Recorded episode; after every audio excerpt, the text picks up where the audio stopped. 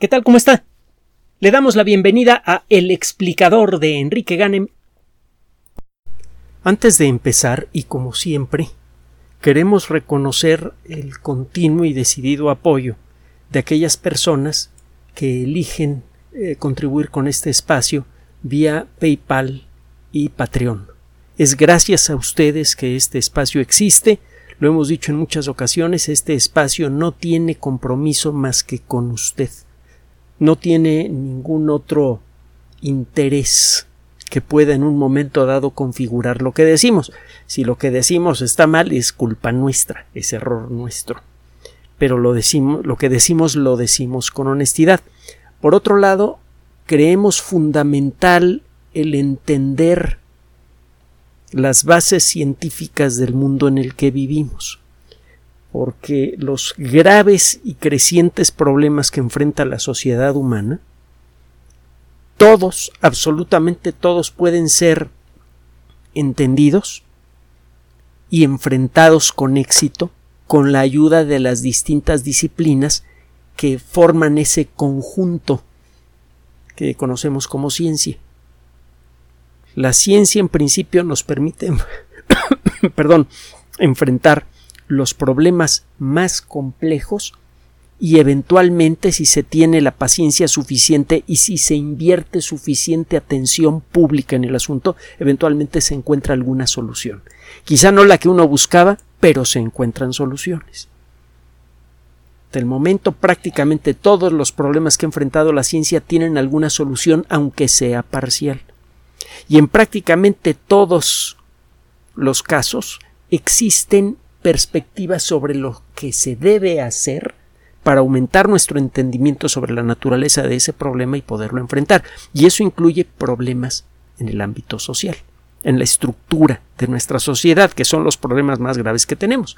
Tenemos una sociedad del siglo XXI con tecnología del siglo XXI y manejada con criterios y principios de valor de una de las épocas más terribles desde el punto de vista humanístico en la historia de la humanidad, que es el Renacimiento.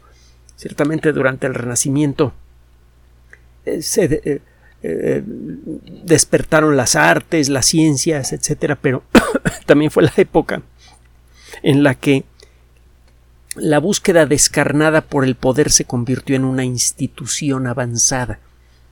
parece que es la época de, de de uno de los libros más reveladores sobre el aspecto, oscuro de la naturaleza humana, y me refiero al príncipe de Nicolás Maquiavelo. Aclaro que Maquiavelo no era maquiavélico, simplemente era muy observador. Pero bueno, vamos a entrar al tema.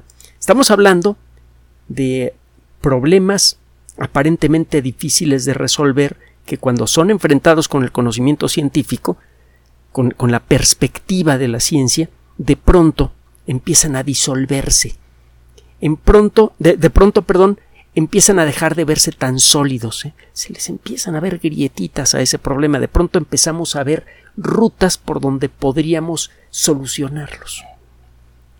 Y esto es, ah, es algo real, eh, eh, realmente espectacular, sobre todo en el mundo de la biotecnología. En los últimos días, perdón, falta que inventen una pastillita para la tos que de veras sirva, pero bueno, eh, tengo aquí mis pastillitas de menta, eso, eso ayuda. Eh, le hemos dedicado en los últimos días una atención especial a la biotecnología porque están apareciendo cosas cada vez más espectaculares. No es nada más por gusto, usted sabe que somos biólogos, pero bueno, le, le, entramos a todo. La realidad es que lo que nos gusta es la ciencia. ¿no? Si en los últimos días le hemos dedicado una atención especial a la biotecnología es porque están pasando cosas cada vez más emocionantes y cada vez más rápido. Ahí le va. Trabajo firmado por investigadores de la Escuela de Medicina de la Universidad de Harvard y publicado en el Journal of uh, eh, eh, Developmental Cell, es decir, la revista de la célula en desarrollo. Sería la traducción al español. Esta revista es una de las muchas que dependen de una supereditorial, Elsevier, que tiene desde luego un prestigio extraordinario y la revista es bien conocida. Publica artículos que tienen que ver en buena medida con el tema de la embriología, el estudio de cómo se va desarrollando un organismo completo, complejo, con órganos, con extremidades, con, con todo lo que tiene un organismo completo a partir de una sola célula. es una disciplina especialmente apasionante. El ver cómo por su propia naturaleza la vida parte de algo simple y acaba creando algo bello y complejo. Entrele a la embriología. Los textos al principio se ven un poquito pesados, pero cuando empieza a ver usted las imágenes de un buen texto de embriología o una buena presentación sobre embriología, embriología, perdón, en YouTube o en cualquier otro ambiente, se, me cae que se enamora. Bueno, total. Ya estoy hablando como si tuviera 50 años menos. El caso es que en esta ocasión, estos investigadores tratan uno de los temas más delicados del mundo de la embriología, la embriología terapéutica. Cómo convertir el conocimiento sobre el desarrollo de un embrión hasta un organismo adulto en algo que se pueda utilizar para reparar, para curar, que es una de las vocaciones básicas de la ciencia. No digo que todos los científicos sean buenos ni que toda la ciencia que hace sea decente, pero en general la vocación de la ciencia ha sido esa, entender, entre otras cosas, para curar. La ciencia siempre ha, la mayoría de los científicos siempre han tenido una vocación constructiva, mejorar la vida del colectivo. Es otra de las cosas bonitas de la ciencia. No hay muchas actividades que sean así. Bueno, ¿qué onda con el artículo del día de hoy. Ahí le va. Sabemos que muchos mamíferos, eh, mamíferos, que muchos eh, vertebrados, perdón, son, somos incapaces de reconstruir una extremidad que perdemos, a pesar de que las células de nuestro cuerpo tienen exactamente la misma información genética que tenían la que tenía la primera célula a partir de la cual nos formamos. Es claro que la información que sirve para reconstruir un brazo sigue allí. Y es claro que los mecanismos que permiten reconstruir partes de nuestro cuerpo siguen allí. Por eso cuando nos cortamos, si atendemos bien la cortada y no es muy grande, está sana sin cicatrices. O sin cicatrices que sean visibles. Nuestro cuerpo sabe reconstruir algunas de sus partes, pero en forma muy limitada. Si pudiéramos remover esa limitación en forma controlada, podríamos hacerle crecer un brazo nuevo a una persona. Esto sería desde luego extraordinariamente interesante para las afortunadamente pocas personas, pocas en, relación al, al total de la población, que han experimentado un evento así. Pero también podría permitir corregir, cuando menos en principio, corregir malformaciones de nacimiento que hacen que una persona eh, nazca con extremidades inútiles o sin extremidades, podría además cambiando un poquito la orientación de esa tecnología, eh, reparar partes de nuestro organismo que han sido severamente dañadas por una enfermedad, por ejemplo, un hígado afectado por la hepatitis B o la hepatitis C, que frecuentemente y con el paso de décadas desembocan en una cirrosis o en un cáncer mortal. Antes que se llegue a eso o incluso cuando ya el hígado está enfermo, mientras eh, eh, en el caso del cáncer no se haya dispersado la enfermedad por todo el cuerpo, usted quita ese hígado y hace crecer uno nuevo a partir de la misma base genética que permitió la construcción del primer hígado cuando esta persona era un, un embrión recién fecundado. la información está allí. Cuando uno se pone a estudiar en detalle en un buen texto de embriología o en un buen video sobre embriología cómo se desarrollan las extremidades del cuerpo humano, uno se va de espaldas con la complejidad del proceso. Es algo verdaderamente eh, intrincado, extraño, casi mágico. Usted puede ver cómo las células en, lo que es el inicio del brazo de un embrión, todas se ven igualitas y de pronto algunas comienzan a migrar hacia el centro de la, de la estructura y comienzan a formar hueso. Durante ese proceso, que hemos observado ahora con mucho más detalle, podemos ver cómo las células al irse dividiendo para generar nuevas células y hacer que crezca el embrión, comienzan también a especializarse. Algunas células empiezan a convertirse en células óseas. y de alguna manera que de nuevo parece casi mágica, estas células no solamente saben ocupar su lugar, sino que saben construir otras estructuras. Por ejemplo, las células que van a formar el sistema circulatorio saben crear esa increíblemente densa, intrincada red de arterias, venas, vasos capilares, etcétera, etcétera, etcétera. Y las de los huesos saben integrar a, a los huesos con la forma apropiada y saben hacerlo crecer en forma armónica con el resto del cuerpo. De alguna manera el cuerpo está comunicándole a las células del hueso con qué ritmo deben crecer y ellas saben qué partes del nuevo hueso tienen que engrosar más rápido que otras.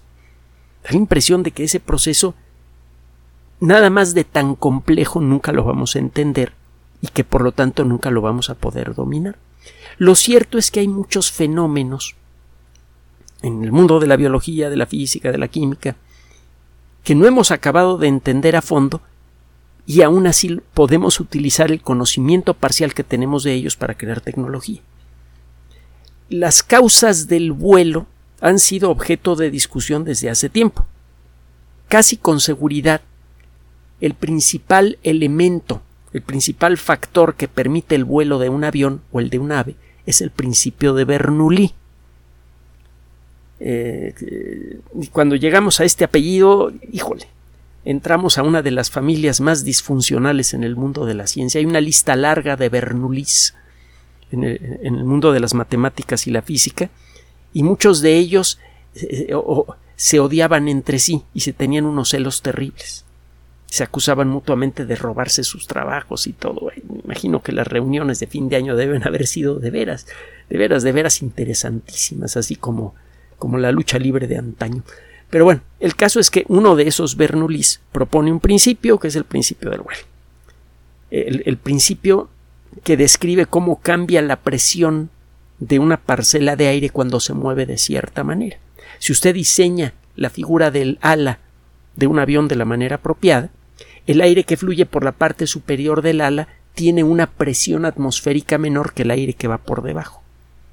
Como la parte de arriba tiene una presión atmosférica menor, tiende a aspirar el aire que está por debajo del ala. Como el ala está en el camino, recibe ese empuje hacia arriba. Eh, otro día platicamos del principio de Bernoulli con más detalle porque tenemos que platicar del otro rollo.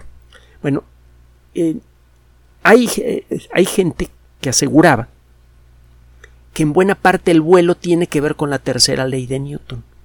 El impacto del aire contra la parte inferior del ala de un ave o un avión producía por inercia un empuje hacia arriba en el ala.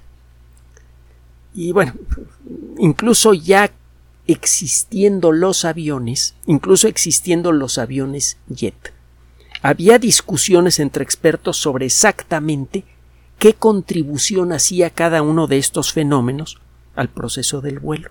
Ya estábamos diseñando aviones supersónicos, aviones intercontinentales y todavía no entendíamos muy a fondo la naturaleza del vuelo. Lo mismo se puede decir de la energía nuclear, todavía no entendemos por completo el comportamiento del núcleo atómico, pero sí tenemos suficiente conocimiento para explotar ciertos aspectos de ese funcionamiento a nuestro beneficio. Entonces podemos operar reactores nucleares y ahora entendemos también el funcionamiento básico de los reactores nucleares, que ya no nos toma por sorpresa algún mal funcionamiento del reactor, ya no sabemos qué mañas puede tener un reactor durante su operación y podemos adelantarnos a ellas. Sabemos que ciertos elementos químicos, por ejemplo, que son formados por una reacción nuclear descontrolada, pueden envenenar la reacción nuclear y producir oscilaciones en la generación de energía, etcétera. Todo eso lo sabemos, aunque no conocemos al detalle que nos gustaría el, comportamiento del núcleo atómico. Entonces puede uno no conocer con todo el detalle que uno quiere un cierto fenómeno, pero si ha hecho un estudio sistemático suficientemente bueno, puede uno tener un conocimiento imperfecto pero sólido sobre el comportamiento del fenómeno y eso lo puede usted utilizar para hacer tecnología. De hecho, casi toda la tecnología que tenemos en la actualidad es así, porque todavía no conocemos con, con, detalle perfecto cómo funcionan los átomos, cómo funciona la vida, cómo funcionan las estrellas. Y aún así hacemos tecnología con eso. Tiene tiempo que sabemos algunos de los secretos más profundos del funcionamiento de, la maquinaria genética de nuestras células. Usted sabe que en las células hay ácido desoxirribonucleico, ADN, en las células de los organismos más avanzados, que son prácticamente todos los visibles a simple vista y uno que otro invisible, existe una estructura muy compleja que es el núcleo celular y adentro del núcleo celular hay eh, ADN que está metido en unas estructuras también muy complicadas que se llaman cromosomas. Allí el ADN está súper enrollado de una manera espectacularmente efectiva. Y hay una maquinaria molecular que no entendemos bien, bien, bien cómo funciona, que decide en qué momento es necesario abrir un extremo de la molécula de ADN para fotocopiar un tramo de la información que está grabada allí en una molécula que se llama ARN mensajero. Esa fotocopia sale del núcleo y entra directamente a una gran factoría molecular que se llama retículo endoplásmico. Y los robots moleculares que trabajan allí, que se llaman ribosomas, toman a ese ARN mensajero y se ponen a leerlo. Y al leerlo van creando proteínas y las proteínas una vez correctamente ensambladas y configuradas, que tomen su forma tridimensional correcta, pueden realizar prácticamente cualquiera de las funciones básicas de la vida. Si usted controla el proceso de producción de proteínas, controla a la vida misma. Todavía no entendemos muchas cosas de la vida, pero ya entendemos eso, y ese conocimiento, aunque sea imperfecto, es oro molido. Hemos aprendido muchas cosas sobre enfermedades, sobre el procesos naturales como el envejecimiento, etcétera, etcétera, gracias a eso. Y de eso trata el artículo del día de hoy. Resulta que en el ADN existe la información que sirve para fabricar muchas cosas. Proteínas funcionales, es decir, proteínas que participan en reacciones químicas, que las aceleran, este tipo de proteínas que participan en una reacción química pero que no son destruidas por ella se conocen como em, enzimas, perdón. Existen también otras proteínas que eh, le dan estructura a la célula, por ejemplo las que forman los microtúbulos de los que acabamos de hablar hace poco. Eh, y bueno, hay un montón de, proteínas diferentes. Entre las proteínas que puede producir una célula y que de hecho tiene que producir en, forma continua, están las proteínas que se conocen como factores de transcripción. Las proteínas que pertenecen a esta categoría son supercruciales para regular el buen funcionamiento de la célula. Los factores de transcripción son proteínas que no realizan una función directa, no participan en, los procesos químicos que sirven para eh, eh, procesar los alimentos y convertirlos en energía, no participan en la defensa del cuerpo en forma de anticuerpos. Los factores de transcripción lo que hacen es regular la producción de otras proteínas. Son proteínas reguladoras. Resulta que tiene tiempo que sabemos que cuando muchos vertebrados pierden una extremidad, esos vertebrados que, no que, normalmente no pueden generar una extremidad nueva, de manera normal desarrollan un muñón en el punto de corte y ese muñón está rico en células no especializadas. Esas células no especializadas en principio podrían crear un brazo nuevo, porque fue así como se creó el primer brazo originalmente de células no especializadas en el embrión. Sin embargo, por algún motivo, estas células no arrancan el proceso de reconstrucción de un brazo, se quedan allí. Bueno, estos investigadores encontraron, después de... es consecuencia de una serie de trabajos que han venido haciendo a lo largo de varios años encontraron tres proteínas muy peculiares, son tres factores de transcripción. Estas proteínas tienen un nombre que es un acrónimo que describe su función. Si le interesa cualquiera de ellas, la puede encontrar en la Wikipedia. La primera se llama PRDM16. La otra se llama ZBTB16. Las Bs, ambas, son Bs eh, altas, Bs labiales, Bs de burro. ZBTB16. Y la tercera proteína es LIN28A. Hay otra proteína por allí de la que vamos a hablar, la LIN41. Bueno, las primeras tres proteínas que le mencioné, PRDM16, ZBTB16 y LIN28A, normalmente no las encuentra usted en cantidades importantes en las células madre que se encuentran en el muñón, en el punto de corte de una extremidad, en vertebrados que no saben reconstruir extremidades pero sí las encuentra usted, por ejemplo, en el ajolote, que es un bichito que sí puede regenerar un brazo nuevo. Hay unos cuantos eh, eh, vertebrados que pueden hacer ese, ese truco. Y encuentra usted estas proteínas. Bueno, lo que encontraron estos investigadores es evidencia de que si usted incrementa la expresión, es decir, induce a que las células que se encuentran en el muñón empiecen a producir más de esas proteínas, eso cambia la identidad, cambia la forma de trabajar de las células madre que están formando al muñón. Estas células empiezan a realizar las primeras etapas del proceso que sirve para crear un brazo nuevo. Usted ve que de, de pronto las células del muñón se empiezan a comportar prácticamente igual a las células de un embrión que se encuentra en el punto en donde va a comenzar a crecer un brazo nuevo. Su comportamiento es igualito. Esto nunca se había conseguido.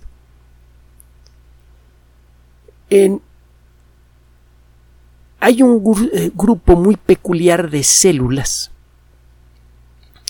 eh, que tienen, por alguna razón, la capacidad de generar nuevas extremidades. Parece que ciertos genes están se activan con facilidad en esas células. Entonces, si en ese tipo de células usted logra aumentar la expresión de estas tres proteínas, se comienza a formar lo que es el inicio de un nuevo brazo o de una nueva pierna. Si además está presente en cantidades razonables la proteína LIN41, el proceso se hace mucho más rápido. Esto no se considera suficiente para crear un brazo nuevo. Existe todavía mucho más trabajo por hacer, pero ciertamente es una, un descubrimiento excepcionalmente valioso. Hemos hablado muchas veces del juego de las minitas, que va usted pisando una mina, luego otra, luego otra. Bueno, va pisando un espacio, luego otro, luego otro, y no avanza prácticamente nada. Pone usted el, cursor sobre un cuadrito gris y lo que consigue es ver que alrededor tiene varias minas. Pero no consigue nuevas claves sobre lo que debe de hacer. Tiene que ponerse a pensar con mucho cuidado, eh, analizando todas las, las indicaciones que tiene alrededor para deducir si este cuadrito de acá tiene una mina o no. A veces pasa que de pronto pisa usted uno de esos cuadritos y ¡pum! se libera una parte importante del tablero. Y eso le abre camino para hacer rápidamente muchas de las partes que todavía están ocultas. Y hemos comentado que en muchas ocasiones eso pasa en el mundo de la ciencia. Bueno, acaba de pasar en este caso. El descubrimiento de esos factores de transcripción, por un lado, permite por sí mismo entender qué se debe hacer para estimular el inicio del proceso para generar un nuevo brazo en una persona que lo perdió o que nunca lo ha tenido. Pero además, es la estructura molecular de estos factores de transcripción le es familiar a otros investigadores. Parece ser, eso es lo que estiman algunos investigadores, que estas mismas sustancias podrían tener que ver con el proceso que inicia la construcción de un nuevo hígado, de un nuevo corazón, de un nuevo pulmón. Esto podría significar que mucha de la investigación que se está haciendo, por ejemplo, para crear órganos artificiales a partir de células madre de una persona sana, pero que tiene que necesita que le cambien alguna parte de su cuerpo, bueno, no sería tan sana, ¿verdad? Pero una persona a la que necesita que se le cambie un pulmón. Bueno, le saca usted una célula de la mejilla, que tiene la misma información genética que las células del pulmón, y ya sabe qué factores de transcripción estimular. Bueno, primero convierte esa célula en una célula madre. Es un proceso de, desprogramación celular que se sabe hacer desde principios de siglo. Al principio la técnica era medio tosca, ahora es mucho mejor. Y luego reprograma usted esa célula para que se convierta en una célula progenitora de, de hígado o de brazo o de lo que usted quiera. Parece ser que sea lo que quiera usted hacer, un hígado nuevo, un brazo nuevo o lo que sea a partir de esa célula, necesita de esos tres factores de transcripción que le mencioné. Entonces, ese descubrimiento no solamente abre el camino para eh, eh, la recreación terapéutica de un brazo, sino quizá de cualquier parte del cuerpo. Ahora, esta es la primera parte del estudio. Le digo, falta por averiguar otras cosas más. Por ejemplo, ¿qué otras sustancias, probablemente factores de transcripción, participan en el proceso de ir especializando la estructura según crece. No basta con iniciar el desarrollo de un nuevo brazo. Es necesario que las células de hueso se comiencen a desarrollar, que las células nerviosas, que las células del sistema circulatorio, etcétera, se comiencen a formar y que se comiencen a formar en los lugares correctos. Sabemos ya que cierto tipo de sustancias que se van formando en el ápice, en la punta del, del órgano en crecimiento, van dictando qué cosas se debe ir construyendo momento a momento. Aparentemente, esas sustancias podrían ser factores de transcripción que van estimulando la actividad de ciertos genes, que van disparando la actividad de ciertos genes en secuencia. Esta es una clave muy importante para los investigadores que quieren entender cómo funciona el proceso embriológico, cómo es que a partir de un grupo de un manojo de células no diferenciadas aparece una estructura con muchos tipos celulares diferentes que es increíblemente compleja y todo está en su lugar, como puede ser un brazo. es necesario entender cómo cambia la expresión química de estos factores de transferencia cuando lo que se está construyendo es un brazo y no una pierna, una extremidad superior y no una inferior. No queremos que le crezca una pierna a una persona en donde debería tener un brazo, ¿verdad? Necesitamos entender bien ese proceso. Por cierto, este tipo de cosas han sucedido con moscas. Se ha podido hacer que le crezca una pata en la cabeza a una mosca. Hay que irse con cuidado cuando se hacen experimentos con seres humanos. Bueno, eh, existe entonces una, una lista de preguntas por responder que de pronto empiezan a empieza a verse cómo responderlas gracias a este trabajo.